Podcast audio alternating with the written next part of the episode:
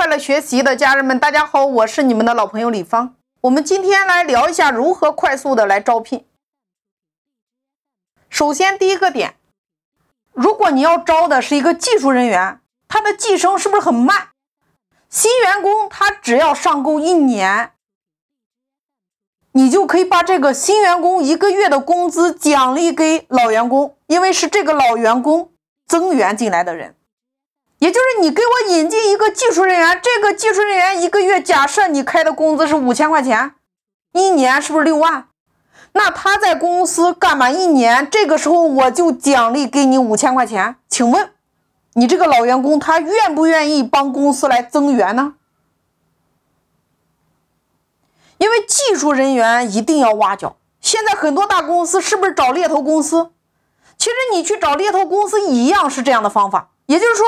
你找一个员工到我公司来上班，一个月假设五千块钱，或者说一万块钱，然后我在他的工资里边会有一个比例给到这家猎头公司，那这个时候猎头公司才会去帮你挖相应的人到你这里来上班。实际上，相当于我请了一个员工，可能是我发给这个员工一万块钱，实际上我有可能花掉一千一万三千块钱一个月。为什么花一万三呢？我依然还愿意去让他们帮我来增援这个人呢？因为他可能给我带来的价值远远超过十三万，那对我公司来说还是划算的呀。这是第一种方法，叫做用老员工来增援新员工。第二种，如果你引进来的是营销人员，他上够一个月。你可以把新员工工资的百分比奖励给增员的这个老员工，这也是一种方法。比如说，你看老员工，你新招一个员工进来，这个月他能够赚一万块钱，那他工资里边你可以拿出来百分之五，这个百分之五不是在新员工一万里边出的，而是公司给的，这点大家一定要注意。比如说，你看。我增援了十个人加入到公司，那这十个人每一个就是每一个月都是一个人拿一万块钱，十个人一个月是不是拿了十万块钱？十万的百分之五，这个十万的百分之五是公司出的，然后给到我是负责增援的，给我这个奖励五千块钱，这是第二种方法。那么第三种，公司所有的干部只要晋升。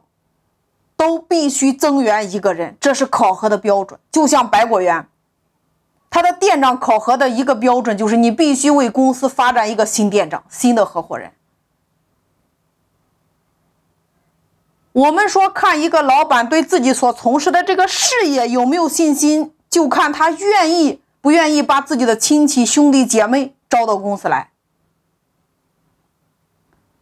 你看，如果敢把家族人员放到我公司里边，表示我对公司是不是非常有信心？那衡量一个老板有没有决心把公司做大，那你就要看他愿不愿意拿自己的亲戚开刀，把那些不合适的亲戚把他开除。所以员工也一样，你要看他是否立场一致，愿意长久在公司发展下去。你主要看他愿意不愿意把他身边优秀的兄弟姐妹介绍到公司里边来。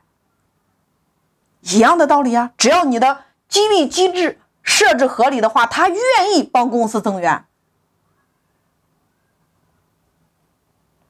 那么在这个地方，大家一定要注意，假设这个老员工离职了。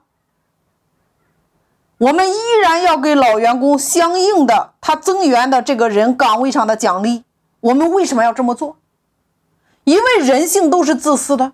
如果你看我把大家引到公司，那我在公司上班的话有这个奖励，我离开了，我没有这个奖励的话，请问我会不会故意让大家也走呀？有没有可能？